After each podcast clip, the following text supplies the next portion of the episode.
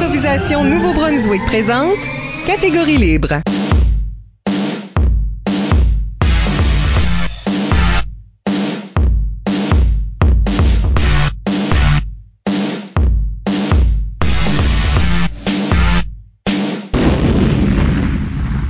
Bienvenue à Catégorie Libre, l'émission qui vise à enregistrer des entretiens avec les improvisateurs et improvisatrices du Nouveau-Brunswick pour faire un survol de leur carrière et de leur démarche artistique, mais aussi débattre les grandes questions qui entourent le jeu de l'improvisation. Au microphone, Michel Albert, et à mes côtés, ma co-animatrice Isabelle Gauguin. Allô? Catégorie Libre est une production d'improvisation Nouveau-Brunswick que vous pouvez écouter version podcast sur iTunes ou YouTube. Notre invité aujourd'hui est Jonathan T-Bone Thibodeau. Oui, Jonathan Thibodeau n'a pas fait d'impro à la polyvalente W.A. Lausier de Tracadie, mais se joint éventuellement à la Licume pendant son séjour universitaire à partir de 1998, alternant entre le jeu et l'arbitrage pendant plusieurs années. C'est dans ces derniers rôles qu'il devient bien connu. Certains diraient qu'il était un punisseur sans égal, à un certain tournoi secondaire donnant plus de 30 punitions en un seul match, établissant un record. On n'est pas sûr si c'est un bon. bon ben. Il a aussi été coordinateur de la Licume et est un élément clé de la formule des spectacles pay-per-view que la Ligue donnait à son époque. Il a également brièvement servi d'entraîneur à l'équipe de l'école de Bouctouche. On parlera de tout ça. Jonathan Thibodeau, bienvenue à l'émission. Merci bien. Oui, merci d'être ici. On parlera avec Johnny de sa carrière et de sa démarche artistique d'abord et dans la deuxième moitié de l'émission, des métriques de l'improvisation. En d'autres mots, comment est-ce qu'on mesure le succès d'un improvisateur? Statistiquement, qualitativement, on débattra le sujet. Avant d'aller beaucoup plus loin, n'oubliez pas d'utiliser le hashtag ou mot-clic catégorie libre pour réagir à l'émission pendant que vous l'écoutez. Plusieurs d'entre vous ont déjà participé en nous suggérant des questions. Nous les utiliserons tout au long de l'émission. Alors, Jonathan, j'adore ce nom-là. euh, comment est-ce que tu veux qu'on t'appelle? Jonathan, Johnny, T-Bone? Euh, Qu'est-ce que, tu préfères? disons, disons Johnny parce que c'est la- le seul groupe de personnes qui m'appellent Johnny, c'est le monde de l'impro. Ah. Donc, euh, vu qu'on est dans, le- dans le monde de l'impro, on va, on va m'appeler Johnny. OK. Ben, si ça vous Johnny. dérange pas. Non, moi, ça Bon, Jonathan, est-ce que... Hey, il y a juste ma mère qui est permise. Surtout, Johnny, t'as pas, euh, t'as, t'as un parcours assez différent de la majorité des improvisateurs qu'on a eu à l'émission parce que t'en as pas fait à l'école. Y en avait-tu pas à, à Tracadie là? Il y avait de l'impro à l'école. Je me souviens, mon, mon meilleur ami Jacques m'avait actually invité pour jouer de l'impro. Je savais qu'est-ce qu'était de l'impro. J'avais vu des matchs à Radio-Québec ou euh, des matchs Ouais, à ouais. LNI. Je pense que tout le monde a, ont vu ça dans, dans notre génération. Mais j'étais déjà assez occupé. J'avais le comité d'art dramatique, j'avais la radio, un, un show succès les mercredis au dîner, les décalcitrons. Je sais pas pourquoi c'était ce nom-là, mais on, on, on avait notre humour à travers ça, puis aussi euh, j'étais membre du journal étudiant, puis il y avait déjà plein de choses sur mon assiette, donc euh, de l'impro, j'aurais pu en faire, puis pour chaque raison j'ai dit non, ça me tentait pas. OK. Ben, c'est-tu en première année d'université que tu t'es finalement intéressé? C'est drôle, euh, mon voisin en appartement étudiant, c'était Alain de Grasse. Regarde, je le connaissais pas, Ouais. mais il était dans mes cours d'admin en plus. Puis on a appris à se connaître, il m'a parlé de, de l'impro à la licume. Et Ça m'a intéressé tout de suite. Puis en plus, ma blonde, son partenaire de laboratoire, c'était Steven Saint-Pierre. Également. Il faisait de l'impro Mhm. également. Ils étaient tous les deux à, à leur première année. Puis euh, m'en ont parlé, puis ça m'intéressait. Donc je, je suis allé voir un match. Puis je pense qu'ils m'ont présenté à toi, Michel. Je voulais participer, mais les équipes étaient déjà faites. C'était déjà au début de la saison. Donc euh, j'ai continué à aller voir les matchs. Puis euh, finalement, on m'a ajouté comme euh, remplaçant de mi-saison. Ouais. Dans ce temps-là, si quelqu'un lâchait, on pouvait les remplacer. Ouais, encore aujourd'hui. Donc j'étais sur une liste d'attente. Il y a une histoire qui flottait dans ce temps-là. Je pense que c'est probablement Alain qui la racontait. Puis ça, ça va un peu montrer là, le sorte de ton humour un peu euh, tordu. Je sais déjà où est-ce que tu t'en vas. OK. Donc, c'est une vraie histoire où ce que t'aurais menacé Alain de... Si, si jamais il se cassait une jambe, ça ferait une place dans la ligue, hein? ben oui. Ça, c'est-tu le genre de choses que t'aurais dit? Euh, peut-être pas dans ces mots-là. C'était pas, peut-être si tu te casses une jambe, il y aurait une place. C'était, si je te casse une jambe, il y aurait une place. Puis, j'aurais peut-être livré ça deadpan en plus, donc, euh, Pour lui. pour lui, il qui me cru. connaissait pas tant que ça, peut-être qu'il l'a cru, peut-être qu'il l'a pas cru. C'est- C'était pas euh, Ouais. une de mes inquiétudes à ce moment-là. Mais ça arrivait. Oui. Oui. Il s'est cassé une jambe? Non. Ah, ok. Non, mais je Je lui oh, ça, c'est suspicious, là. Non. Euh, Je lui ai dit, si- si je te casse une jambe, il y aurait de la place. hein? Lui, ça, ça, il a fait un petit froid, je pense. là. Il y a eu un petit frisson euh, parce qu'il en a parlé par après. Mais euh, vient le temps des remplaçants de mi-saison. Je pense que tu me disais euh, que ton premier match, dans le fond, c'est à l'improvisaton. Dans le fond, c'est pas un match. Oui, euh, j'étais déjà listé pour commencer au- deuxième semestre, puis avant le deuxième semestre, je pense qu'il y avait l'improvisaton. Première impro que j'ai fait, j'ai embarqué dans une dramatique avec Mireille Blanchard. Je jouais Check enfant qui était perdu dans les bois, puis j'ai pas dit un mot durant toute l'impro que je faisais. J'actais épeuré, mais j'ai j'ai pas dit un seul mot. C'était pas euh, un début euh, Dirais-tu que ça a seté le ton pour ta carrière? C'était vraiment une différente époque, puis c'est une dif- c'est vraiment difficile d'embarquer. Imagine t'es un joueur de hockey puis tu startes à la Ligue nationale. C'est pas évident. J'avais pas la base, j'avais, on m'a jamais appris comment faire de l'impro.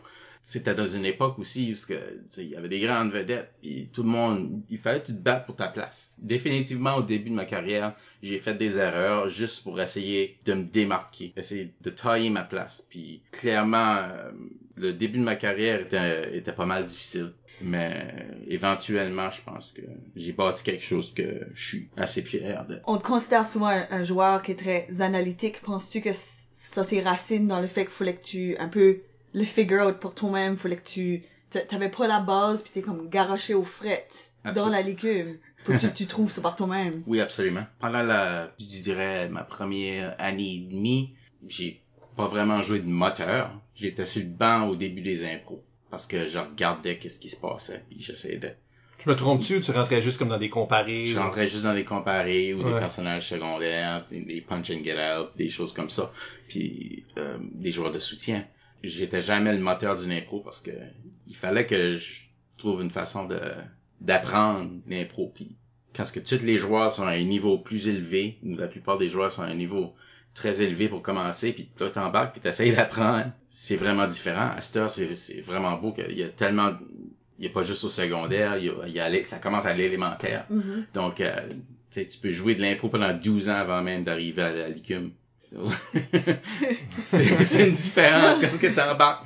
You know, cold turkey. Ouais. Euh, c'était c'était pas facile, puis euh, je suis fier d'avoir persévéré malgré tous les problèmes que... Parce que tes premières années-là, hein, je sais pas si c'était un... Ben, tu vas probablement me dire c'était un exprès, parce que si t'essayais de te démarquer, tu... À chaque fois que tu rentrais dans l'arène, quand ce que... quand ce qu'on appelait le nom des joueurs, toi, tu te sacrais la face tête première dans les...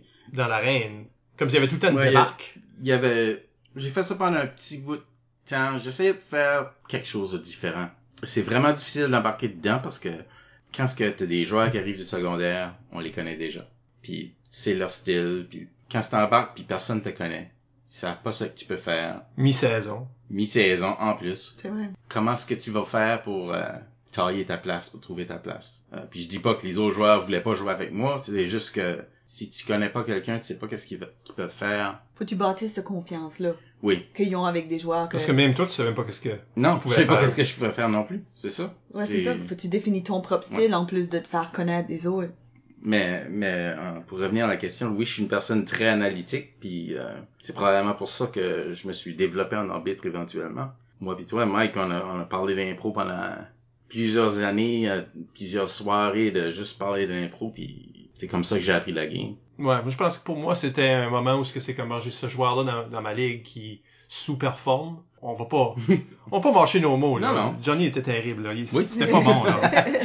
C'était c'était difficile là. Mais c'est complètement normal pour quelqu'un qui est dans sa Oui, première oui, année. euh, normal, mais il était comme parmi les awful là. Ouais. Euh, La- L'attitude était pas bonne non plus. Oublions pas ça, Ah là. non, c'est ça, t'avais pas une bonne attitude particulièrement non plus. So, c'était pas, c'était pas great. Mais le, le fait que un hors match, que ta compréhension de l'impro, du moins dans le verbal, dans, le verbaliser la Mm. chose, était au-dessus de ben des joueurs qui performaient Mm. mieux. Il y a une meilleure compréhension, même si l'application était pas encore là. C'est- Pour moi, ça, c'était un, indicatif que, effectivement, tu pourrais arbitrer, puis Mhm. tu as eu ces opportunités-là, on en parlait bientôt.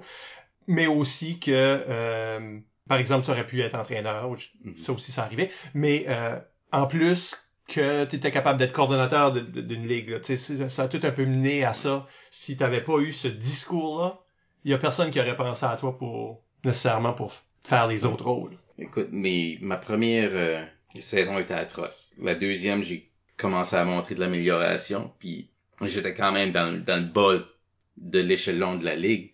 Et malgré ça, tu m'as pris sur ton équipe à toi comme assistant capitaine à ma troisième saison, malgré le talent n'était pas encore démontré.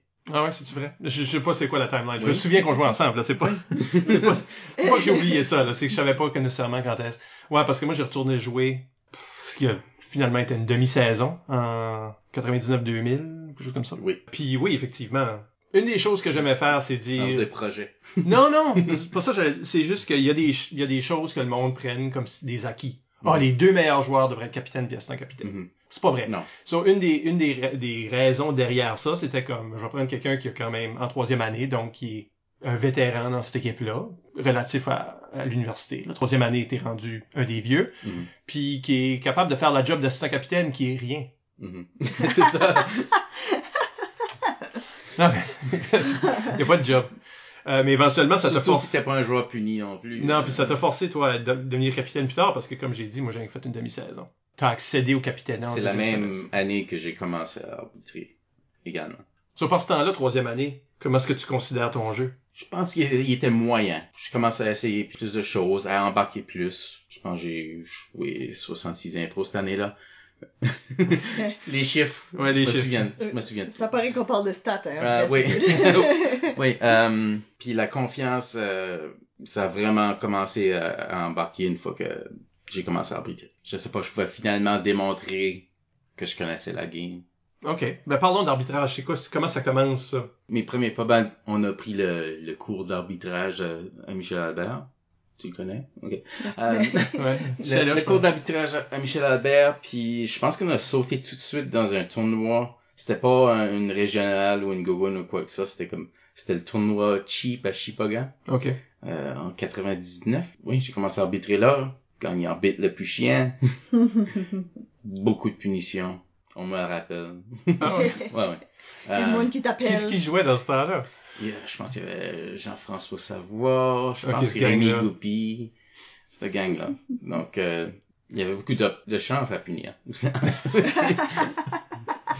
Euh, parce qu'il y a une question qui vient de Élise Hamel, que, que t'as arbitré oui. à un tendre âge adolescent, là.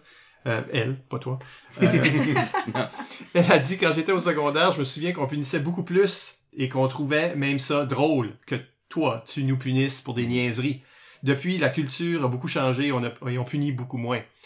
Euh, Qu'est-ce que tu penses euh, de l'impact de ce changement sur le spectacle? Donc, ben, parlons un peu de comme, même comment est-ce que c'était dans ce temps-là, parce que, effectivement, aujourd'hui, si on donnait 30-34 punitions, qui est ton record, là, quelque chose comme ça, euh, un tournoi à, à Tracadie, Mhm. celle-là, je me le souviens.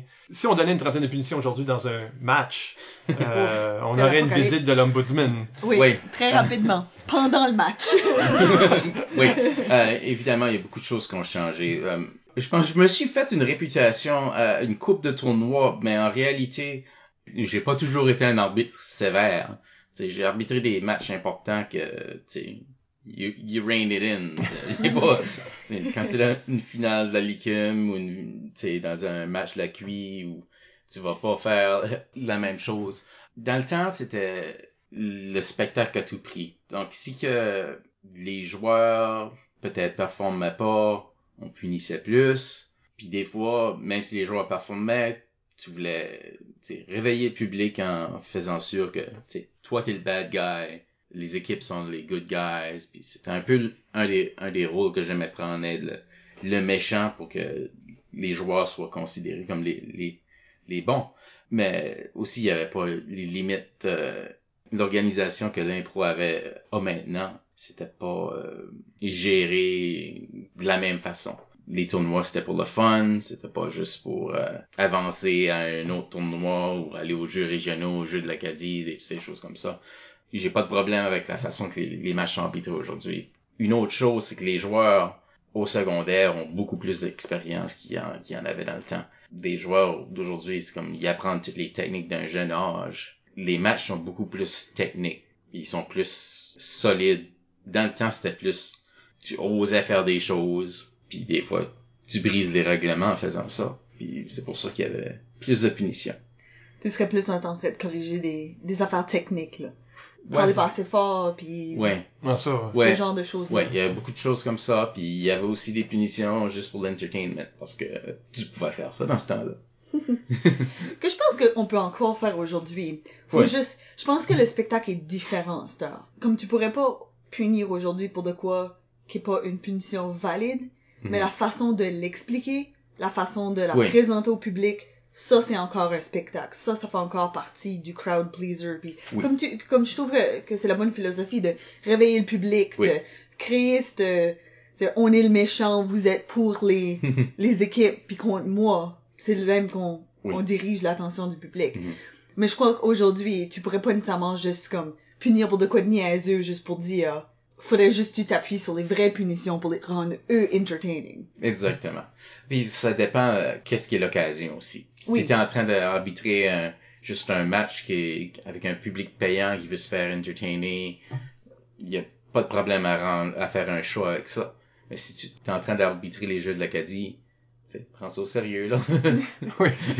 C'est comme important. Faut Oui. que tu reconnaisses ton contexte. C'est vrai. Mais toi, tu te voyais comme un, comme le- un méchant dans ces histoires-là? Oui, peut-être je si je savais que les équipes étaient un peu plus faibles, je les préparais à ça aussi. Je pense pas avoir euh, arrivé puis blindsider les équipes. Tu savais dans quoi tu s'embarquais. Oui, Ben, on voit ici, Elise, dans sa question, elle, elle disait que elles autres trouvaient ça drôle. oui. Ils comprenaient que, que c'est je suis sûr que c'est pas toutes les équipes qui ont, euh, qui ont, qui ont vu ça comme ça. Je suis sûr qu'Elise a chialé en plus. Je suis sûr que c'était pas tout le temps Élise, drôle. Non. Je suis sûr qu'elle a pas toujours trouvé ça drôle. mais il y a aussi, moi, je- quand elle demande à propos de l'impact, puis je me demande qu'est-ce que tu en penses, mais tu sais, il y a un moment donné, là, une des raisons qu'on a comme commencé à reculer de, de très punir, c'est qu'on sentait que les, les équipes comme arrêtaient de jouer. Ils avaient tellement Oui. peur de pas gagner des punitions. Ils, Mhm. ils étaient motivés par la peur de la punition plutôt que d'essayer d'oser. Oui. Le but de leur game était de pas se faire punir, ce qui Ouais, ça, puis ça, ça moins nuit, ça Yeah. nuit. Fait Oui, que je ça- file que ça prend juste cette une personne-là qui le fait pas correctement. ouais. Quelqu'un qui a beaucoup de charisme, qui comprend comment doser ça, ça Ouais, marche. C'est un balancing act. C'est ça. Mais quand ce que, quand ce que des, des, des arbitres voient ça, faire, ah, je veux aussi essayer de faire ça, mais on Mhm. peut-être pas l'expérience, on peut-être pas la, la bonne personnalité pour ça, parce que tu sais, pas tout le monde peut être n'importe quelle sorte d'arbitre. Moi, si Mhm. je décidais d'être une différente sorte d'arbitre, probablement que je réussirais moins. C'est juste pas ma personnalité, là, tu sais. Mais je pense que ça prend juste comme une personne pour essayer ça, puis rendre le, le spectacle super lourd avec toutes ces punitions-là Ouais. plutôt que le fun puis un élément de spectacle, Mhm. que là tu le perds. Puis là ça devient pas le fun, ça devient lourd pour le public, ça de- ça, ça fait peur aux joueurs, ça tout le monde commence à ça file comme chaque match dure comme 6 heures à cause Ouais. c'est pesant. je peux voir qu'il y a des équipes qui étaient peut-être intimidées. Surtout quand on m'a donné le surnom T-Bone. Ouais, d'où ça vient, ça, tu t'as une réputation à suivre. Euh, c'est, c'est Basse Lévesque. Ah ouais? Oui, euh, je sais pas exactement d'où ce qui a pris ça. On jasait à CKUM à un moment donné, puis on- tout d'un coup, il a commencé à, à m'appeler T-Bone. Puis c'était tout juste avant un tournoi, c'est une régionale à Shediac. Puis là, euh, à chaque fois que je collais une punition, puis j'expliquais une punition de façon euh, méchante ou burnante ou quelque chose comme ça, Bass et Samuel Chasson étaient dans la foule assis puis criaient T-Bone! puis ça piquait up, puis c'est The rest is history. Parce que même le public à ce temps-là savait à quoi s'attendre juste parce que t'avais une tune d'entrée qui était comme. Qu'est-ce que c'était que j'essaie de me souvenir qu'est-ce que qu'est-ce qui jouait quand ce que toi tu rentrais? La plupart du temps, ma tune d'entrée, c'était une tune de lutteur. C'est la tune d'entrée à Chris Jericho, Break Down the Walls. C'était mon lutteur préféré, donc euh, fitait ma personnalité. Peut-être le moment de mentionner la question, euh, une autre question à Elise sur Facebook. euh, parce qu'elle dit, je sais que t'aimes beaucoup la lutte. Euh, quel lien fais-tu entre la lutte professionnelle et l'improvisation? Ça, ça va peut-être nous mener à justement parler de ces pay-per-view-là là, qu'on a développé euh, à cette époque-là. Mais y a-tu un lien entre la lutte professionnelle qui est un, c'est là, qui est une compétition mais un spectacle? Puis Oui. l'impro qui est une compétition spectacle? Oui, c'est, c'est, c'est, c'est, c'est pratiquement la même chose. Non, mais quand t'es un lutteur, t'as des, t'as des, t'as des outils dans ton arsenal, t'as- il faut que t'improvises, il faut que tu, tu mémorises un script ou quoi que ce soit. Mais puis ça se passe dans une arène. Donc, si tu as des dons athlétiques euh, que tu pourrais utiliser dans la vie de tous les jours ou dans une fête de rue ou quoi que ce soit, on amène ça dans une arène puis tu utilises ces outils-là. Ben, c'est la même chose pour l'impro. Si t'es comique dans la vie pis t'es, ou t'es t'es un bon improvisateur dans la vie, ben là, t'amènes ça dans les paramètres de l'arène. C'est plus difficile. Ben, c'est la même chose pour quelqu'un qui a des dons athlétiques. Si t'amènes ça dans les paramètres d'un, ring de lutte, jusqu'à une certaine façon de performer ça puis de démontrer ça. C'est vraiment concentrer tes talents dans, dans une arène. Donc, c'est la même chose des deux côtés. Dont le jeu de personnalité. Oui. Mhm. Puis t'as, t'as des personnages, puis t'as des histoires qui sont racontées. Puis habituellement, les, les meilleurs moments dans la lutte professionnelle, c'est les moments qui sont pas scriptés. C'est l'improvisation des lutteurs. Il y a tellement de parallèles. C'est t'as un public, tu performes devant du monde, le public a ses favoris. Ben, c'est pareil comme l'impro. Je pense qu'il y a comme un certain thrill aussi, de tu sais pas quoi ce qui va arriver, comme Ouais. edge of your seat, un petit peu comme ça, avec la, comme tu sais, Mhm. j'ai pas vu beaucoup de lutte là, moi, je- Mhm. mais, mais je m'imagine. Mais il y a, il y a des, Mais- il y a des durées, il y a des, des matchs spéciales comme des cat- catégories. Ouais. Il y a des rivalités, il y a des... Hell in a Cell, il y a des rivalités, puis y a des... Mais même le jeu de, de, de capitaine, sais, là, qui joue son personnage de capitaine, qui Mhm. interagit avec l'arbitre, que comme, quand même une interaction avec le public aussi, comme tout ça, ça, ce côté spectacle-là de, de personnalité. Ouais. Puis t'as, Ouais. des, t'as des entraîneurs, puis t'as, dans la lutte, t'as des, des managers, Mhm. puis... Parce que ça amène à donner que tu étais présent dans la licume dans le temps où l'idée a germé de... Je me souviens pas que tu étais dans la première conversation. Sinon, t'as vite été ajouté, là. C'est, euh, Parce que je me souviens d'une conversation que j'ai eue, moi, avec euh, Sam Chiasson puis euh, Geneviève Maltais. Mhm. Ça s'est fait comme au café étudiant, là, Ouais. cette idée-là. Je sais pas si t'étais présent. Mais t'étais vite embarqué dans, le- dans le processus. Parce que on a... L'idée était basically de, faire un spectacle spécial en mélangeant Mhm. la lutte professionnelle, puis le match d'improvisation, euh, même sous différents formats, parce qu'on l'a fait avec des tag teams, on l'a fait euh, avec des sortes de Survivor, Mhm. tu te bats jusqu'à temps que tu meurs, là. Mhm. toutes sortes de différentes sortes de, Oui. de combinaisons qui étaient euh, pris de la lutte, des stunts, des Mhm. moments, ces moments-là entre les impros, euh, juste même le décor, les joueurs devaient avoir cette attitude-là, on faisait les pubs entre les matchs avant, au préalable, on faisait les pubs qui, avec le monde qui callait out le- le- leur adversaire. Mhm. Puis t'es vite devenu un personnage important dans ça. C'est une des choses que je suis plus fier de. Ma, ma feud avec Bass qui a duré au moins un an. Ah, je pense que c'était au moins trois. Il y a au moins trois pay-per-views, je pense. ouais, que, que vous vous tapiez dessus, là. Parce que des coups de- Il y a eu le, coup- le coup de tôle à biscuit. Il y a eu le coup de... poubelle. une- Ouais, la poubelle. Une toile à biscuits dessus, la poubelle. C'était une belle idée. Il y avait, chez moi et Alain, on était des gros fans de lutte euh, dans ce temps-là. Puis je me souviens que on trouvait beaucoup d'idées, puis trouver une raison pour avoir des rivalités entre les improvisateurs. Puis je pense que c'était quelque chose que j'étais fort là-dessus.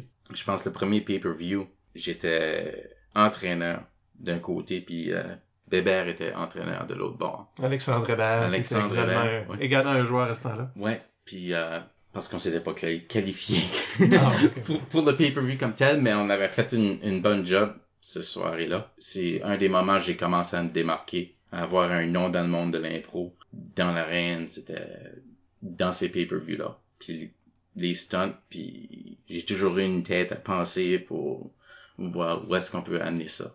Ben, je pense que on voit déjà ça. On, on a parlé au début que tu te garochais dans l'arène quand dans la présentation de joueurs.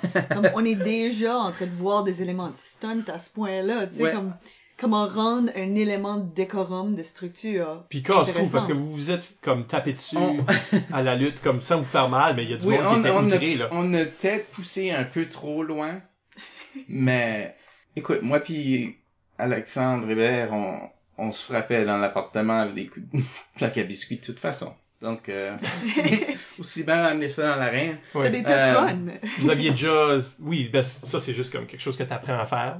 Là. Oui, mais ça fait pas mal. J'ai des amis improvisateurs qui avaient comme testé comment vite qu'il fallait que t'ailles en char Ouais, pour pouvoir, comme pour que viser quelqu'un, puis que la personne saute juste au bon moment puis roule. ouais, une game de chicken. Ouais, ben, ils il s'amusaient à faire ça, comme quand ils voyaient du Ouais. monde sur le bord de la rue.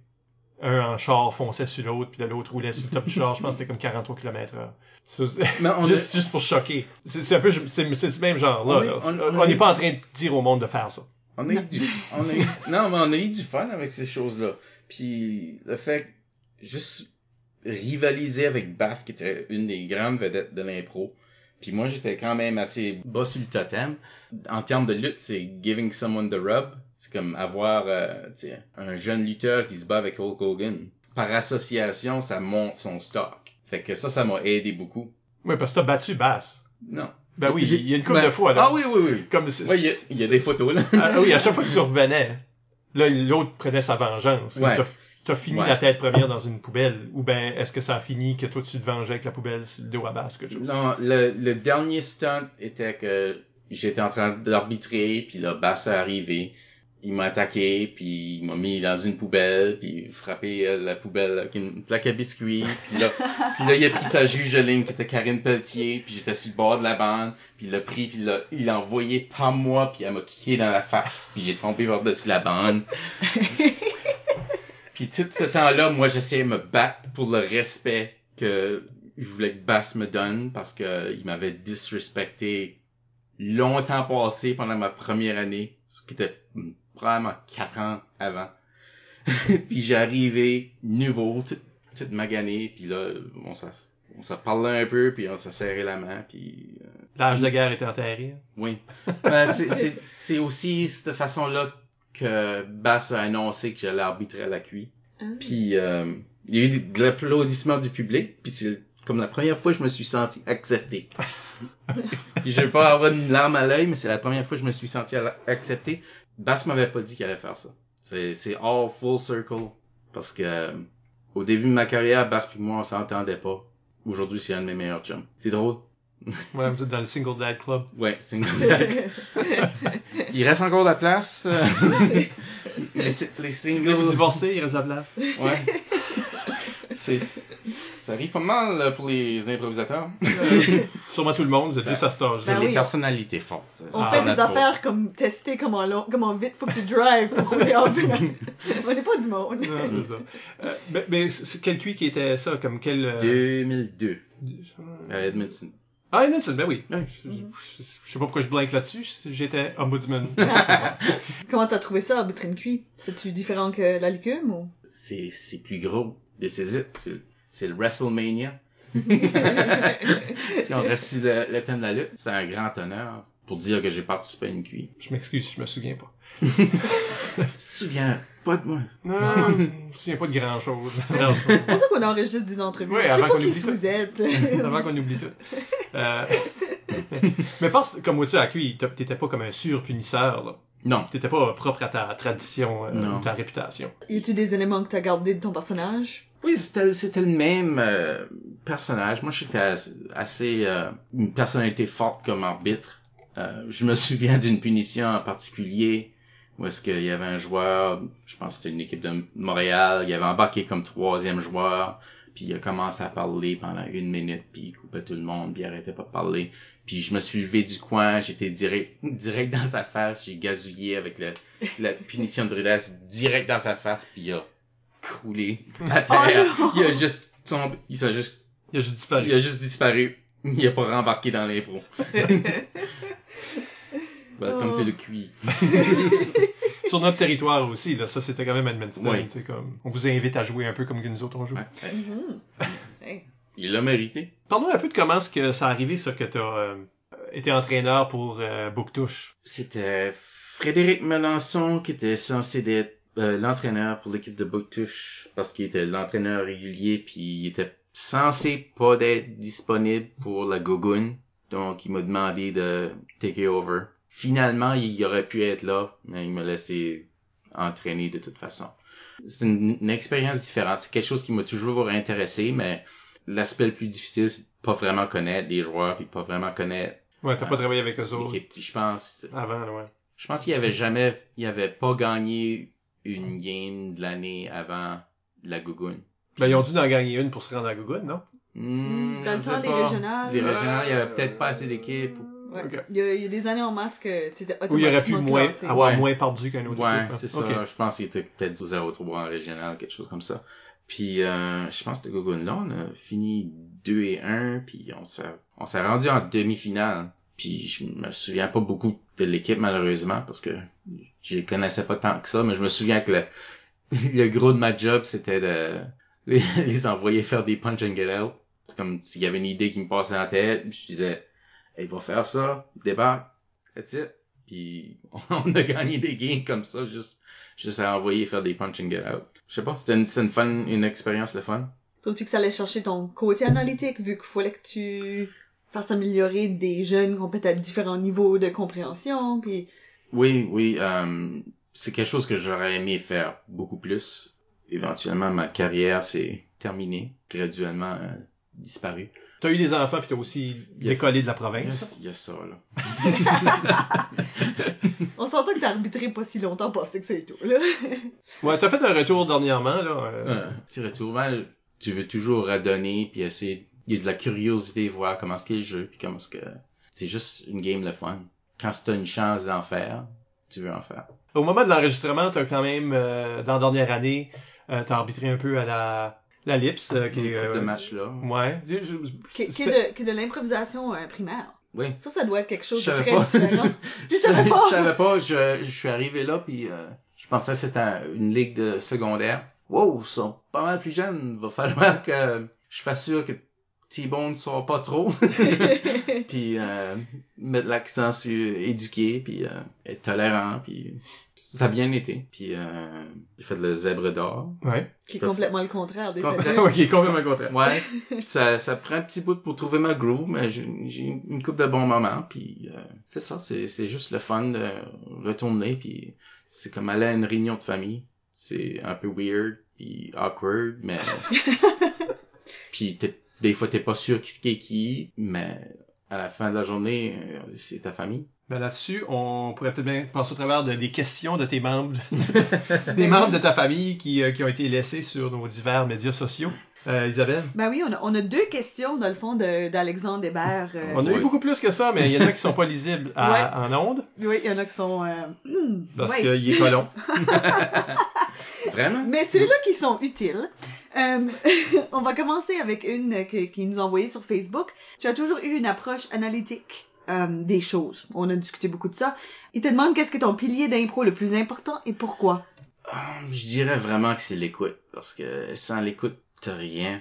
L'écoute te permet de prévoir euh, où est-ce que l'impro s'en va. L'écoute te permet de ramener les éléments. Puis ça, c'est toujours les meilleurs. Je trouve que c'est vraiment les meilleures parties de l'impro quand ce que les éléments sont ramenés Mhm. euh, vers la fin de l'impro, puis ça, ça boucle le tout. Puis en même temps, il y a rien qui ruine une impro comme quelqu'un qui a pas écouté puis que qui essaye d'amener quelque chose qui qui va pas avec l'impro. Tu sais, tu peux avoir la meilleure impro au monde, puis là un gars passe à travers un char ou une porte, puis c'est la seule chose que tu te souviens. Ah, rappelle l'innocent que passe à travers un char. ça, ça ruine une impro. Tu peux ruiner une impro juste Mhm. parce que t'écoutais pas. J'oserais dire même écouter du côté le, le ton. Oui, sa- savoir quand ce qu'il faut laisser l'impro là et laisser les joueurs travailler ou quand ce qu'il faut amener quelque chose, quand ce que ça prend quelque chose pour, amener- pour Ouais. euh, faire évoluer l'histoire. C'est une note off, là. C'est comme, tu sais, c'est Oui. comme une symphonie où ce qu'il y a comme, ok, ben cet instrument-là est pas en train de jouer Ouais. sur le même beat. ça, sais, ça. Ouais, on, on- Il y a beaucoup de on a choses tous vu un cabotin embarqué dans une dramatique puis euh, faire Mhm. une joke qui, qui l'a ruiné Ben oui. complètement. Le phénomène du God Bathers dans une, euh, Oui, qu'on, qu'on, qu'on relève souvent. que le classique.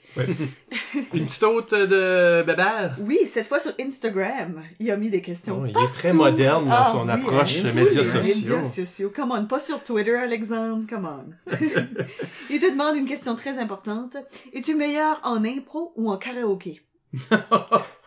Euh, c'est drôle parce que j'ai le, le surnom T-Bone m'a suivi au karaoke. Oh. Ah, ouais. Euh, je suis meilleur au karaoke, je vais, je vais dire, parce que t'as pas besoin d'improviser. tu peux lire les, Ah oui, tu peux lire. tu peux lire les paroles. Non, mais j'adore le karaoke, puis moi dire, je suis talentueux. Ok. Ben, tu en as fait beaucoup, là. Oui. À ce que je sache. Oui, euh, pff, J'ai probablement un bon 700 tunes dans mon arsenal. T'as-tu comme ta go-to tune? Ah, j'ai beaucoup de go-to tunes parce que je je change ma voix avec la tune pour que ça aille avec. Ben, dans le vieux temps, dans le temps que t'étais un improvisateur, là, c'était euh, Shake It Like a Polaroid Picture, là, je sais pas c'est quoi le Ah, nom de Hey Ya. la tune. Hey Ya de... Outcast? Ça? Ça? Ouais. Ça, je pense que t'avais venu au Moose's Pub Oui, ça. oui, sûrement, parce que me semble, ça, ça avait resté, comme ça avait, Oui. pour les improvisateurs, je pense qu'on avait juste comme sorti une, une fois, mais toi tu y allais souvent, puis euh, ça avait resté comme le, le moment, là. Ah ouais? C'est drôle. Euh, j'ai actu- j'ai actually commencé à faire du karaoke après un match d'impro. Je sais pas qu'est-ce que était l'événement spécifiquement, mais je pense après un match d'impro, il y avait du karaoke à l'osmose. Oui, euh, Puis, euh, le, le- notre hôte était euh, Bobble, Michael Plourde. oui, Oui. Ouais, c'était quelque chose qu'on avait organisé avec la FECUM. là. ouais. C'est là que j'ai commencé à faire du karaoke, puis je suis tombé en amour avec. Ah ouais. Je me suis, je me souviens qu'est-ce que j'avais chanté. J'avais chanté Shine de Collective Soul. Puis la deuxième tune que j'ai chanté, c'était Thunderstruck de ACDC, qui est encore un de mes staples. Qui est un staple d'impro parce que Ouais. à ce jour, ça c'est de ma faute, là, mais à ce, à ce jour, quand, ce qu'il y a pas, quand la musique part pas, Ouais. le monde commence à faire ta na na na na na na na. Vraiment. Oui, oui, le Ah, monde ben, comme C'est à cause de ce tournoi-là qu'il y avait, que- il y avait longtemps passé, on n'était pas choyé avec des DJ. et, et un tournoi secondaire en quelque part, le, le DJ c'était juste chick guy. Comme il y avait juste un jeune secondaire qui avait rien à voir avec l'impro. Puis il y avait à peu près équipe technique là. C'est ça, puis il y avait à peu près trois tunes dans sa liste, dont Thunder.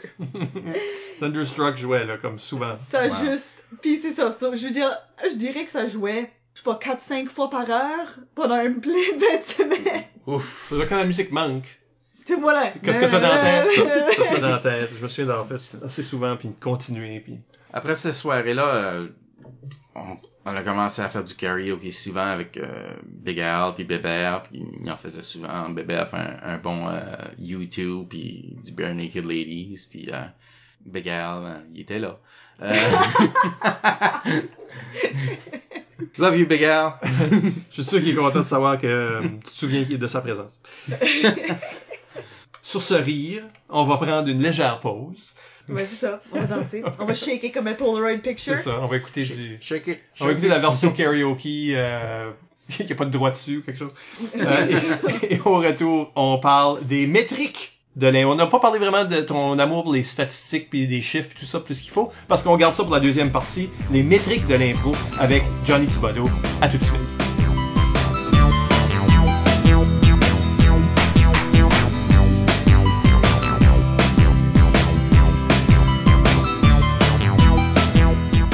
On est de retour avec euh, Isabelle Gauguin, ma co-animatrice. Allô? Moi, je suis Michel Albert. Et avec nous, Johnny Thibodeau. Jonathan dit Johnny, dit T-Bone Thibodeau.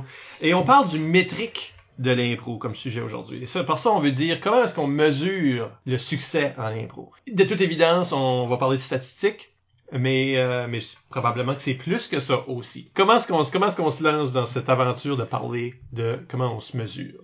C'est drôle. Il n'y a pas vraiment une vraie façon de mesurer euh, le succès d'un improvisateur. Tu peux regarder aux statistiques, tu peux regarder l'apport, les étoiles, mais dans le monde du sport, on mesurait les, les buts et les assists avant. Ouais, ok, maintenant, les plus et moins, il y a des wins against replacement au baseball, il y a toutes sortes de statistiques qui sont disponibles. Si qu'on appliquerait ça à l'impro, euh, ça finirait plus. Par exemple, tu pourrais calculer le temps de glace d'un joueur, hein, puis inclure ça dans voir quoi est-ce qui est sa validité. Écoute, dans une impro là, qui est gagnée par une équipe, qu'est-ce qui mérite plus d'apport, euh, quelqu'un que, que- qui était le moteur durant toute l'impro, ou quelqu'un qui a embarqué à la fin pendant 5 secondes. Parce que les deux sont, Ils sont très- comme les gagnants. Ouais, ils, ils sont, sont traités traités pareil. Ils sont traités pareil. Ouais. Mais en réalité, des fois ça peut être le moteur qui a gagné cette impro-là, mais des fois ça peut être le punch à 5 secondes de la fin qui a gagné l'impro. Comment tu mesures ça? Tu C'est vrai, pas- parce que le moteur pourrait être inefficace tout le long, puis ce petit punch-là était le bon moment. Ouais. Ouais. En impro, il y a plus d'intangibles, disons, qu'au sport. Puis est-ce que tu pourrais calculer la valeur des catégories? C'est comme un joueur qui joue en désavantage numérique, euh, tu prends ses statistiques, puis en avantage numérique, tu prends ses statistiques. OK, ben, quoi ce qui était statistiques en rimé? Quoi ce qui était statistiques en, en chanté? tu peux faire toutes sortes de calculs, puis ça serait amusant, ce serait le fun. Mais ce serait beaucoup de travail, puis vraiment, est-ce que ça serait utile? Ouais. Oui, c'est ça, que, que ça donne à la fin de la journée, ouais. Non. Ça serait presque plus utile dans un point de vue comme scientifique, comme vraiment juste faire des observations sur Ouais. des données, tu sais. Ouais, c'est ça. Mais vu qu'on n'a jamais parlé de statistiques d'impro à l'émission, vraiment, euh, faisons-en le- un état de qu'est-ce qui existe, du moins euh, en Acadie. Oui, parce que Mhm. pas toutes les provinces utilisent un même... Non, non. Puis il y en a qui ajoutent des plein de petites choses. C'est un podcast interprovincial? Euh, ben, les gens peuvent l'écouter n'importe où. Mais Ben oui, on a, Wow. des, on a des auditeurs français et belges, bonjour vous. Québécois, etc. Donc, euh, Ouais. L'Internet. Ah! Euh, mais le- c'est ça, fait que le, le- le- OK, en termes de statistiques, qu'est-ce que nous autres, on collectionne comme données? Donc, on collectionne euh, les choses qui sont simples, assez simples à faire, que tu peux faire pendant un match. Notre statisticien n'a pas besoin de repasser au travers des, des, des impros par après pour figurer des choses comme comme, comme un plein grand portrait le ferait, là. Ouais. Euh, donc, euh, nombre d'impros joués, le nombre d'impros... euh, Gagné, perdu. Gagné, perdu. Les étoiles. Étoiles, Et étoiles. subjectives. étoiles subjectives pas données que par... les impôts sont subjectifs, ça dépend du C'est public. vrai, parce que le point impro gagné, c'est le public qui t'a donné le point ou non. Donc tout ça, c'est- il y a une subjectivité Ouais. dans le scoring. Puis le, le public a de l'avantage de la glace, tu sais, si ton public à la maison, ça aide tes stats. non, c'est sûr. Fait que ça qu'on est en train de dire, c'est que c'est tout invalide. Ouais. Ça vaut pas la peine. Ouais. Mais je pense que sur un, comme sur un tournoi, t'as souvent le même public. Mhm. Oui. Tu sais, là, c'est les équipes qui ne sont pas en train de jouer, qui sont certainement qui font partie d'une grosse portion. Puis il y a Donc, des juges de salle aussi qui stabilisent Oui, le vote. t'as raison. Oui. euh, dans, dans, des, dans des tournois secondaires, par exemple, ou, euh, tu sais, là, scolaires, qui ont des juges. Mhm. Parce que tous les tournois n'ont pas de juges. Disons que en dedans d'un même tournoi, les statistiques pourraient se tenir. Mais si tu compares un tournoi à un autre, je pense qu'on peut moins dire ah ce joueur-là était le plus utile selon les statistiques. Était le plus utile de ce tournoi-là en 1998. Puis là tu le compares à un joueur qui a joué en 2016. Différents publics, différents. Est-ce que est-ce qu'on peut comparer ces deux chiffres-là? Pourquoi on voudrait? Non. je- Mais disons, disons. Euh, Pour répondre à ta question, la personne qui voudrait, mhm. c'est la personne qui voudrait après ça Valider. pouvoir dire, comme dans mon temps, moi j'étais meilleur que les jeunes Ah, d'aujourd'hui. non, c'est c'est pas comparable. Maintenant, il y a tellement plus de, de joueurs de qualité. Puis Dans le temps, t'avais peut-être plus de superstars puis des joueurs plus bas. Donc, c'était moins équilibré. Donc, euh, un joueur talentueux scorait des grosses stats, comme que Wayne Gretzky scorait plus de buts dans les années 80, parce que c'était pas équilibré comme que c'est à cette heure. Ouais. Aujourd'hui, les, les joueurs se partageraient ce- cet apport-là qui Ouais. Puis, puis le, le jeu est évolué à un point où ce que avant il y a peut-être juste un joueur qui pouvait faire certaines catégories, puis là maintenant c'est tellement pédagogique, puis t'apprends tellement d'un jeune âge qu'il y a plusieurs joueurs qui sont capables de faire des chantés, des rimes, des catégories. Le partage du nombre d'impros est plus réparti de façon égale que ça l'était dans Ouais. le temps. Plus encouragé aussi. Là. Pas, pas qu'on l'encourageait pas dans le temps, mais on aurait dit qu'il y a des équipes qui arrivaient là avec aucune notion de faire ça. Fait que t'étais dans l'arbitrage, s'il y a des forcés à faire ça. Aujourd'hui, je pense que les entraîneurs sont déjà conscients de ces choses-là. Fait que tout ça, ça change complètement le paysage statistique. Puis je pense que je veux pas le public d'aujourd'hui cherche différentes choses qu'un public de même dix ans Mhm. passés, même, tu sais là. Parce que, tu sais, un, un public aujourd'hui, comme j'oublierai jamais ça, il y a, il y a un joueur du secondaire qui m'avait dit une fois, plus une couple d'années passées même, que qu'il aimait pas telle euh, ligue, tel match, telle affaire qu'il avait vu, parce que t'es comme Ah, c'est juste des punchs, il y a pas de construction d'histoire du tout, comme je trouve ça vraiment plate à regarder. Ouais. Mais tu sais, un joueur, joueur du secondaire, dix ans avant ce joueur-là, Mhm. aurait jamais, aurait pas dit quelque chose comme ça. Il y peut-être certains joueurs qui auraient dit ça, mais je dirais pas que ça aurait été perçu comme la norme. Fait que juste que, juste cette, juste cette norme-là, c'est si c'est tout le temps les punchers qui gagnent toutes les impros, Mhm. ben ça veut dire que toutes les impros qui sont faites par des joueurs qui sont des constructeurs auraient peut-être pas été remportées. Fait que toutes les dramatiques, toutes les, les impros de personnages, de construction, qui étaient pas strictement comiques, auraient pas joué dans les stats autant qu'aujourd'hui, je crois. Mhm. Aujourd'hui, le point irait beaucoup plus. Je Avec veux dire, obviously, le public aime le stuff drôle pareil, Ouais. là. Mais je pense que le public est beaucoup plus, comprend beaucoup mieux la polyvalence d'un joueur. Oui. Fait que a tendance à voter pour la qualité de l'impro, peu importe le niveau, de- comme drôle est un facteur comme construction, comme personnage, comme n'importe quoi d'autre. Mhm. Je me souviens d'avoir été à des, des cuits dans le début des années 2000, puis c'était un choc culturel. Puis des fois, tu comprenais pas pourquoi certaines impros étaient gagnées. Puis c'était juste parce que c'était plus construit ou plus verbomoteur, plus... euh, tandis qu'on punchait, puis on faisait des rires, puis l'impro était pas gagné par le- les équipes du Nouveau-Brunswick parce que c'était juste un, un style différent. À la fin des années 90 puis au début des années 2000, on avait des punches solides qui étaient tellement rapides. C'était juste un style différent. Ça me fait le temps rire quand j'entends ça, parce que c'est on est l'équipe artistique qui fait des histoires. Ouais, c'est les Québécois qui punchent. Ouais, c'est gros. Là, nos pendules swing dans des directions complètement Ouais, C'est ça, on n'est différentes jamais, constamment. on n'est jamais synchronisé là.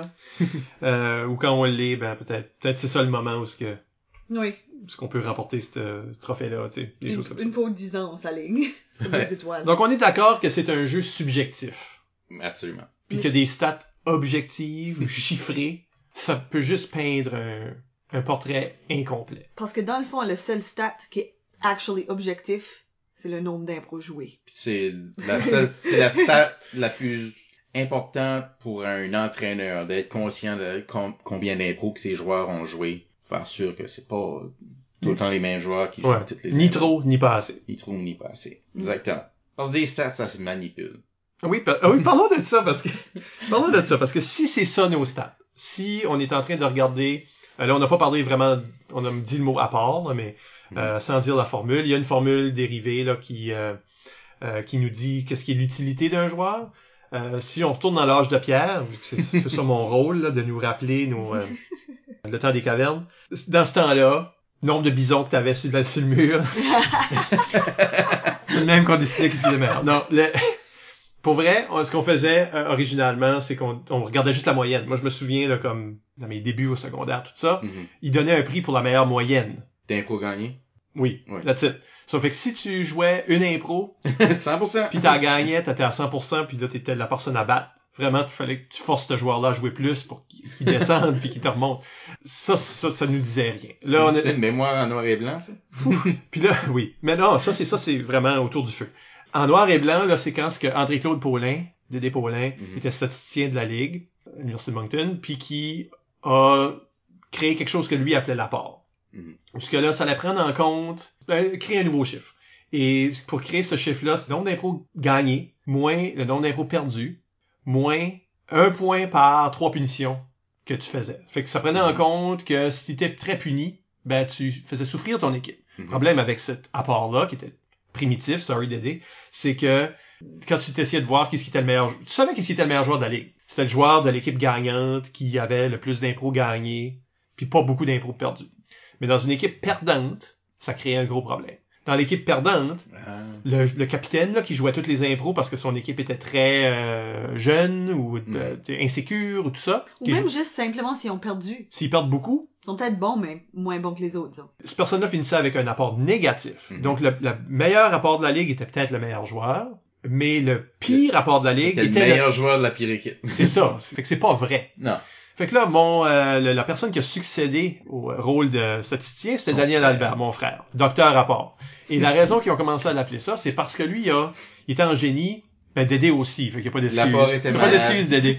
L'apport était malade, puis il l'a guéri. Oui, oui. Et ça, il a créé une formule qui allait, qui allait s'organiser pour toujours donner un chiffre positif. Mhm. Donc avec des, tu sais, des parenthèses puis des fractions là-dedans. Puis bon, puis ça finissait avec un chiffre qui euh, grand, qui était, qui- il y avait un chiffre par match, mais il y avait aussi un, un- comme une moyenne genre, Mhm. mais il y avait aussi un, un chiffre à longueur de, la saison. Mhm. Et ce chiffre-là pouvait être n'importe quoi, mais si tu jouais pas beaucoup, ben tu finissais pas avec une grosse moyenne. Puis si tu Mhm. jouais beaucoup puis tu perdais beaucoup, tu finissais quand même avec Ouais. un chiffre Respectable. respectable. Ça paraissait que t'étais le meilleur joueur de ton équipe. Tu sais là, t'étais pas le pire Ouais. de ton équipe par vertu d'avoir que ton équipe perdait. Donc ça, ça a comme réparé l'apport. Euh, puis c'est le seul chiffre qu'on utilise encore aujourd'hui. Parce que c'est la chose la plus précise qu'on peut trouver. Ouais, pas- puis ouais, Vraiment. c'est plus précis que juste la moyenne. Oui. Donc ça, ça donne qu'on donne des prix pour ces choses-là. Ça, on utilise ce, ce chiffre-là, l'apport. Mhm. Euh, mais ça reste que toutes les impôts gagnés dans ce chiffre-là sont basés sur la subjectivité du public. Mhm. Toutes les, les étoiles, la subjectivité de quelqu'un d'autre, les gens qui donnent les étoiles. Puis les punitions, ben, c'est la subjectivité de l'arbitre, anyways. Mhm. Donc tout est, tout est subjectif.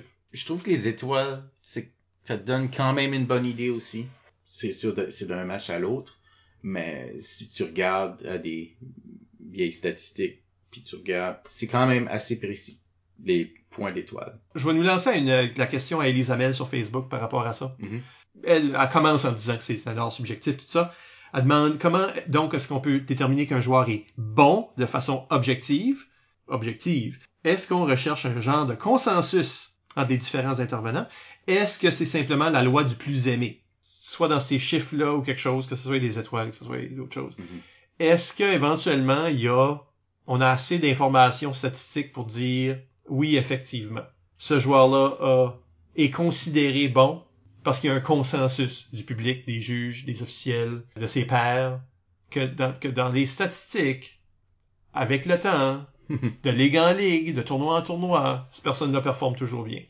D'après ces chiffres-là. À un certain degré. Y a-tu mais un Rotten Tomato, là, à un moment donné, un consensus? à, un certain degré, tu peux avoir, il y a pas, il y aura jamais un consensus, mais tu vas avoir une, en général, qu'est-ce qui apporte du succès, mais, sais, ton public change toujours. Tu sais jamais exactement comment tu mesures l'amour.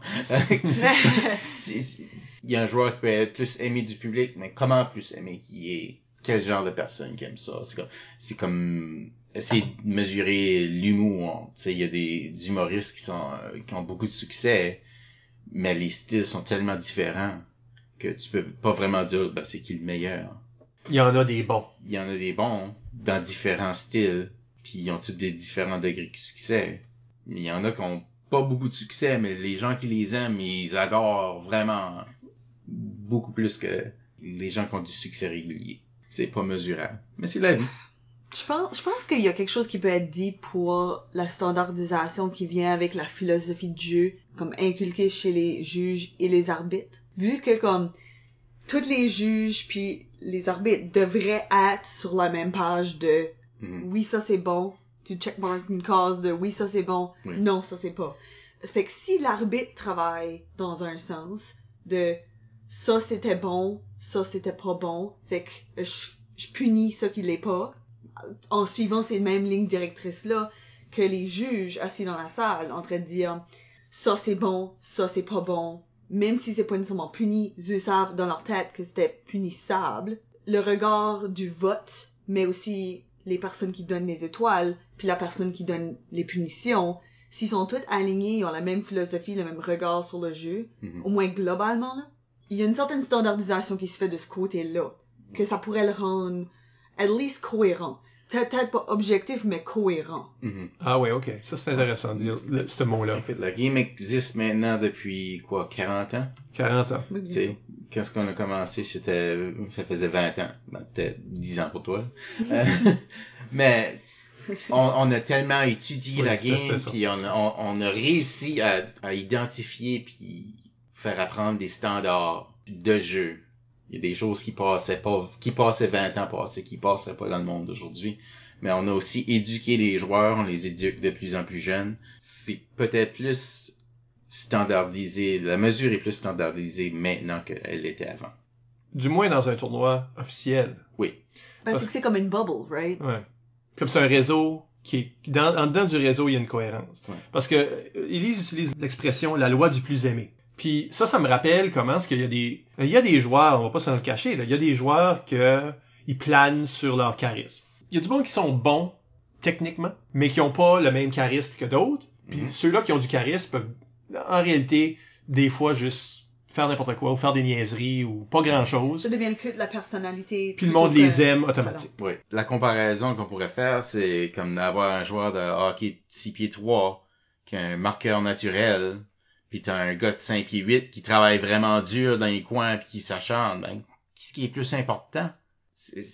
C'est- dur à dire. Tu peux, tu peux dire que la, la star est plus importante ou tu peux dire que les, les personnes qui travaillent dur sont plus importantes. C'est la même chose dans l'impro. Ok, ben T'as besoin des deux. c'est-tu quelque chose qu'on fait mal? C'est-à-dire, on a comme volé ça du sport, tu sais, parce que l'impro est calqué sur Oui. sur le hockey, donc les stats viennent de là aussi, là. C'est comme si les stats sont les étoiles, puis c'est tout basé sur du stuff de hockey, ça. Mhm. Vraiment, hein? et c'est ce qu'on dit quand ce qu'on enseigne l'impro. Est-ce que c'est complètement à la déroute dénaturer le jeu que de donner des stats personnels? Parce que on gagne en équi- en équipe, on perd en équipe, on fait les choses en équipe. Comme tu dis, là, comme dans ton équipe, où tu as ton marqueur naturel, puis tu as ton, euh, ton plombier là, Mhm. en train de bûcher dans les coins. Là. Ouais. Le succès de l'équipe est axé sur le jeu de ces deux personnes-là. Oui. Ces deux personnes-là font partie du succès ou de l'insuccès de l'équipe. C'est vrai aussi en impro. En impro, moi, j'y crois pas que, que c'est un, c'est pas un jeu individuel. Mm. Donc, Mais l'affaire aussi, c'est que si t'as juste des, des gros stars de charisme, y a personne qui est en train de construire des histoires autour de Mhm. eux, là. Il y a, y a personne qui va bûcher la rondelle dans, dans le coin, fait que t'auras pas la chance de marquer. Faut que t'aies toutes ces sortes de personnes-là pour avoir une équipe qui fait du sens ensemble puis complète. Absolument. Puis euh, c'est c'est pas parce que t'as toute le charme au monde que tu vas gagner toutes les impôts non plus. Peut-être dans le temps c'était plus comme ça, mais à cette heure, le public est plus éduqué, même à des tournois au secondaire. hein. Mais les parents qui vont voir les matchs, ben ils voient leurs jeunes faire de l'impro depuis cinquième année. Ils connaissent plus l'impro que un parent d'un joueur secondaire que jamais un match avant. Puis ils se font dire aussi, les jeunes, chez moi, c'est comme une fierté que chaque fois j'entends ça, mais des jeunes du secondaire activement disent à leurs parents, puis leurs familles, puis leurs amis, si notre impro était moins bonne que l'autre, vote pour l'autre, là. Ouais. Comme ça, c'est de même que ça marche, faut être Mhm. honnête. Puis, Ouais. ils activement disent ça, ça responsabilise le public. Oui. Jusqu'à une certaine...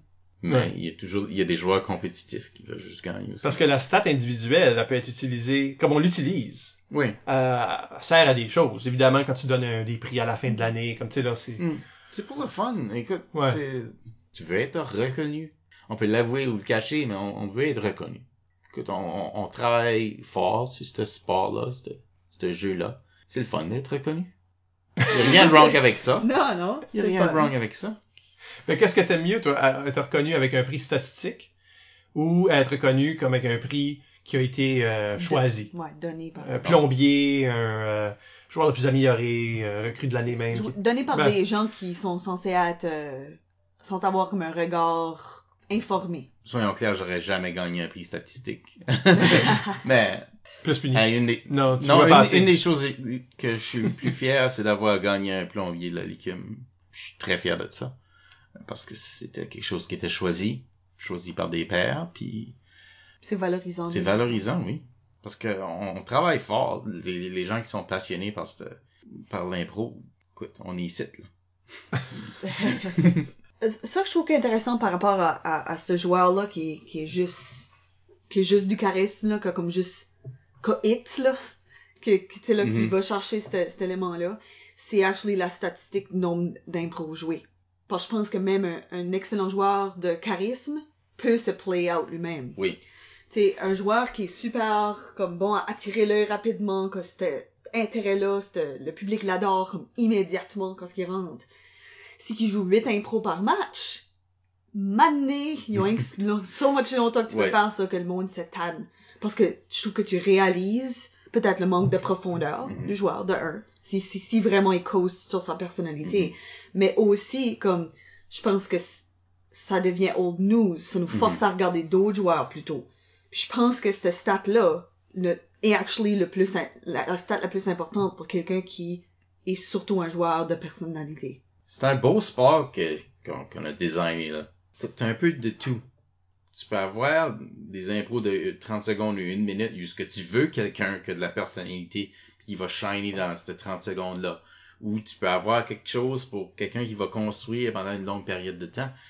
Tu veux pas avoir des impros où ce que tout le monde construit toute la game, où ce que c'est une longue construction d'histoire, ça, ça, c'est pas sustainable. Tu veux un peu de tout. Puis c'est comme ça que la game est designée. Il y a des catégories, il y a des différentes durées de temps. Puis c'est, c'est ça la beauté de l'impro, non? Tantôt, je t'ai coupé euh, quand t'allais parler de comment manipuler les stats. Mais juste pour montrer comment bogus que c'est, dans le fond. Parce que là, vraiment, c'est c'est devenu à propos de ça. là. comment est-ce que nos statistiques sont, dans le fond, pour amuser. Tu sais, là, si un public voit ça, c'est pour... Mais mais il y a une façon de manipuler les stats. euh, parce que euh, je sais que tu le faisais. Je vais te forcer à l'avouer. Je vais te forcer à l'avouer. Parce que le, le, quand ce qu'on quand ce qu'on faisait les pay-per-view, on parlait de ça dans la première partie, Oui. euh, les gens qui devaient jouer, tu disais se qualifier, ben pour se qualifier, euh, il y avait 16 joueurs qui allaient participer. Euh, C'était les 16 joueurs avec l'apport le plus élevé dans la ligue à ce moment-là. Mhm. Puis toi, éventuellement, t'as pu participer en tant que joueur. Plusieurs fois. Oui, plusieurs fois. En manipulant les stats? ou juste en étant conscient des stats? Parle-nous de ça. J'ai, j'ai avoué d'avoir menacé l'intelligent à Alain de Grâce. Oui. Mais non. Non? Non.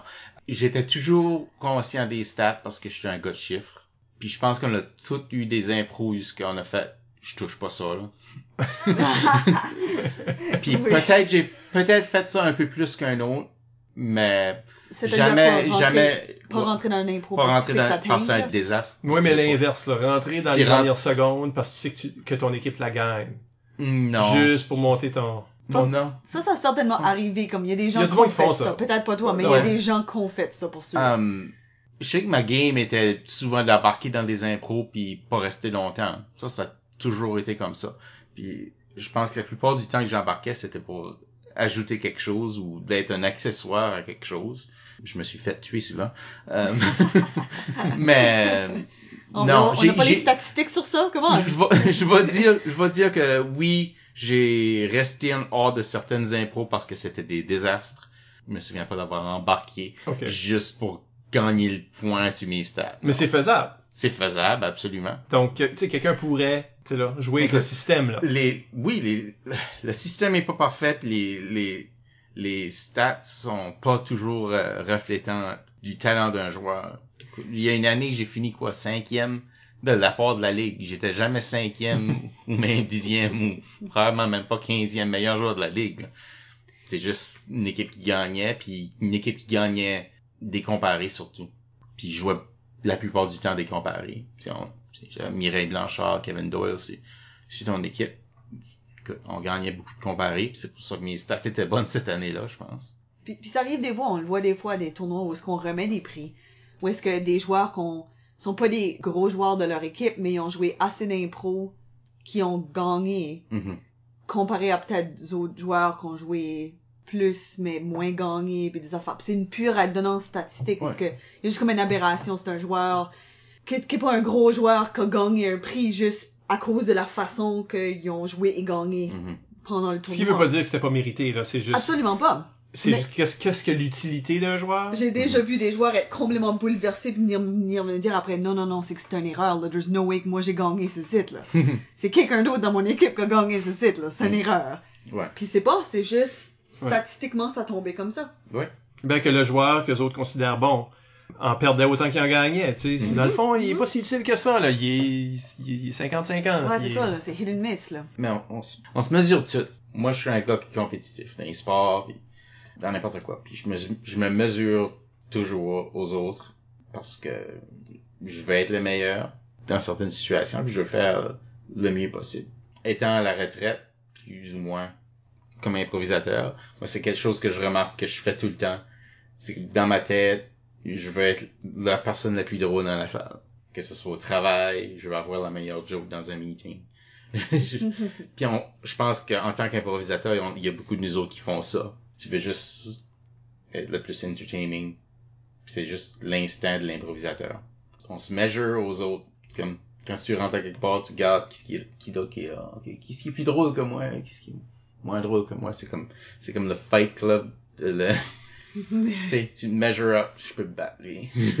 oui moi à l'université j'ai j'ai pas gagné plus drôle de ma cohorte qui graduait come on ben voyons. Vraiment? Frédéric Vraiment, tu pensais à ça? non Euh, ok. personne me parlait Ah. C'est dur de Non, faire valoir ton humour dans ce j'ai j'ai gagné un plus énergique qui sonne comme un total cop-out Faut-tu que tout le monde gagne de quoi? C'est ça que t'aurais me dire, je valais pas un prix, c'est ça que Non, t'aurais non, me mais en dire, train de- je suis en train de te demander, tout le monde gagnait de quoi? J'ai aucune idée, je m'en rappelle pas. Ah, ok. C'est c'est que dans, ça que j'essaie de dire, c'est que dans la vie, il n'y a pas de, y a pas de vrai stats, il y a pas de stats pour se mesurer. Mais on improvise quand même. Donc, c'est, qu'est-ce que tu fais? T- T'essaies d'avoir la meilleure joke. Ou la meilleure de ça, toi, qui est ta force. Mais je me demande, comme si on- tu parles de comparer aux autres, obviously tout le monde a comme, tout le monde est des individus, so, tout le monde a des différentes, sais, la portion de différentes sortes de Mhm. talents mélangés ensemble. Personne n'est exactement pareil. Si tu parles de te comparer à d'autres joueurs, à qui tu te compares? Tu sais, si on parle pas statistiquement, comment tu te compares? Qui tu choisis pour te comparer? Est-ce que si moi je me compare à quelqu'un qui est super physique, par exemple, qu'un un Mhm. talent de mime vraiment, c'est moi très, très pas. Euh, mais est-ce que je peux me comparer à cette personne-là? Ou est-ce que je dois choisir quelqu'un qui me, que je trouve qui me ressemble le plus en termes de style? Puis là, tu te compares à cette personne-là. En impro, c'est difficile parce que tu, si t'es quelqu'un qui est constructeur versus quelqu'un qui est puncher, c'est autant difficile de faire une chose ou l'autre. Il y a des personnes qui sont tellement vite, il y a personne d'autre qui peut faire ça. Il y a personne d'autre qui peut être aussi vite sur le punch. Puis des fois, il y a personne d'autre qui peut faire des personnages aussi intéressants. Il y a personne d'autre qui peut développer une histoire autant que ça. Je pense que en impro, faut juste que tu trouves le style que t'aimes faire, tu fais ça que tu veux voir, puis il y aura toujours un certain nombre d'impros dans chaque match qui va s'ouvrir à ça. Tu peux pas essayer de te comparer à, quelqu'un d'autre spécifiquement parce que c'est c'est com- c'est comparer différents genres de, de fruits, puis t'as besoin de différents fruits pour faire une salade. Il y a une dernière question du public. Peut-être ça va nous aider à faire un certain point, mais euh, tu parlé de plusieurs fiertés que tu as eues à travers ta carrière. Euh, mais Patrick Hardy sur Instagram demande c'est quoi ta plus grande réussite en impro? On va voir comment qu'elle se mesure. wow. Je dirais que ma plus grande réussite, c'est d'avoir euh, réussi, d'avoir eu une carrière. Ça a été très, très dur, surtout au début. Sais, rentrer dans une ligue d'impro, ce que t'as jamais fait d'impro avant. Puis d'avoir euh, bûché, puis d'avoir fait beaucoup d'erreurs, puis d'avoir quand même persévéré. Je suis au courant que la, la deuxième saison, j'ai presque pas fait la ligue. J'étais à une une coupure de faire la- de pas faire la ligue. J'ai continué pareil. Ça m'a pris du temps avant de même jouer un moteur, mais j'ai continué pareil. Puis j'ai resté, puis j'ai jamais manqué un match. C'est vrai? Dans toute ma carrière, j'ai jamais manqué un match. Puis j'ai persévéré, puis j'avais pas le plus gros talent au monde, mais j'ai persévéré, puis j'ai taillé une place dans les pay-per-view, puis je m'ai taillé une place en tant qu'arbitre, puis j'ai coordonné la ligue une coupe de saison, puis j'ai jamais lâché malgré que ça y allait pas toujours bien. Puis je suis très fier de ça. S'il y a des jeux, des gens qui s'intéressent à jouer de l'impro puis qu'ils n'ont jamais essayé ça, faites-le. Faites-le, même si c'est difficile, lâchez pas. Ça vaut la peine. C'est passionnant. Parce que tu vois, la chose dont tu es la plus fier n'est pas mesurable. Il La persévérance n'est pas mesurée. Non. Puis c'est pour ça que ça, m'amène à quelque part au dernier point que moi j'aurais voulu faire, c'est que quand ce que moi tu me demandes qui est-ce qui est un bon joueur, ou est-ce que ce joueur-là est meilleur que cet autre joueur-là, ou cet improvisateur-là est meilleur que cet improvisateur-là, pour moi, il y aura toujours, peut-être parce que j'ai une tête d'organisateur aussi, puis je m'attends à ce que les gens soient fiables, tu sais, en dedans d'un organisme, en dedans d'une... Il y a une question d'attitude, il y a une question, il y a ça, il y a la persévérance, il y a les gens qui mettent le travail par rapport à ceux qui sont paresseux, il y a ceux qui sont raisonnables par rapport à ceux qui sont juste tout est drôle, là, fait qu'ils font Mhm. n'importe quoi, puis c'est, ça peut être dangereux des fois, ces, Mhm. ces attitudes-là. Ça, pour moi, quelqu'un qui met le travail est plus valable qu'une personne qui en met pas. Que la personne qui phone in, que la personne qui, euh, qui a une attitude médiocre, là, qui, qui est comme, tu sais, là, Voire Euh, négative. tu sais, là, la personne qui down plutôt qu'à... Quelqu'un qui est pas le fun, en impro, va avoir un effet sur le groupe. Euh, puis je pense, on a tous déjà pas été le fun, là. Mhm. Oui, tout le monde a cette... On fait tout un mur à maner jusqu'on n'est pas le fun. Oui, ben moi, je, euh, je sais que Johnny a jeté une blette, puis euh, moi aussi. Ça nous fait de nous des gens qui ont pas toujours été aimés. Si tu veux le mien, moi, c'est juste les années que j'étais pas disponible. Ça, c'était le pilier que j'aurais eu. j'aurais été une dose about. parce Ok. que- La personne qui est pas toujours prête à y aller, là. Ouais. Puis ça, c'est c'est irritant pour les autres. Mhm. Fait que toutes ces choses-là font partie aussi du gabarit de joueur, qui ne sont pas mesurés. So, si tu me demandes qui tu veux dans ton équipe, soit d'officiel ou de, de joueur, il y a des gens que je vais prendre, que le monde va faire comme pourquoi tu veux cette personne-là? C'est parce que cette personne-là est super bonne en caucus. Mhm. Cette personne-là est super positive, puis le fun sur un banc. Mhm. Cette personne-là a une chimie avec moi qu'elle a pas avec les autres personnes. Cette personne-là a tellement mis de travail que je veux la récompenser avec euh, un statut un petit peu plus élevé. Ben, c'est une méritocratie jusqu'à un certain point. Ben, pour moi, puis ok, là-dedans, je suis le seul arbitre de qui ce qui, est- qui, ce qui mérite. C'est moi qui dois faire les choix dans mon exemple. Puis des fois, j'ai fait bénéficier des gens que j'ai peut-être bien regretté d'avoir des... non, mais tu sais, des fois, tu, tu dis, ah ben, je vais récompenser cette personne-là, puis ça marche pas, ça donne rien, ou ça passe. Ou ça, un effet aberrant sur la personne. C'est ça, Tu sais, la personne. monte à la tête, ça, tu sais, là, ça. ça arrive. Mais plus souvent que pas, moi, je, je vois des résultats, tu sais, si tu- c'est le fun à voir. Mais aussi, la raison que je les ai récompensés quand j'ai pu, c'est qu'il y avait une valeur là qui n'est pas dans les statistiques. Que des fois, la personne va faire comme, je peux pas croire que tu as pris cette personne-là comme capitaine. Hmm. Ou assistant capitaine, tu sais, Ouais, dans ton cas. ouais. Tu sais, là, j'étais, euh, c'est comme un jeu de dames, là. J'étais- Ouais. J'étais damé, là, à la fin. Euh, puis, comme pourquoi? Pourquoi tu ferais ça? Ben, c'est parce que je vois une valeur où ce que les pures statistiques de qui ce qui gagne des impros ou non, ça, c'est pas un portrait complet pour moi. Je pense que la, la leçon de ma carrière, OK? c'est lâche pas puis trouve ton utilité. Où est-ce que ta place dans ce monde d'impro? Ben là-dessus, un bon temps pour conclure l'émission, que vous pouvez nous laisser des commentaires par courriel euh, au improvisationnb euh, ou sur le blog d'ImproNB ou impronb.wordpress.com ou sur les médias sociaux. Nous sommes ImproNB sur Twitter et ImprovisationNB sur Facebook.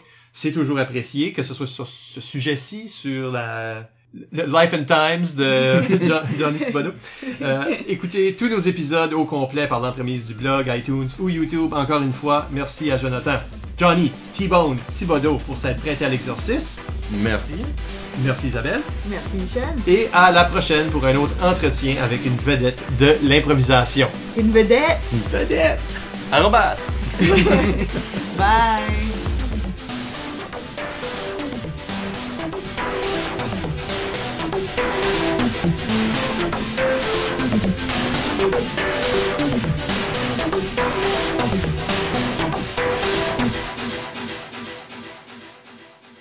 J'ai spacé out. tu sais.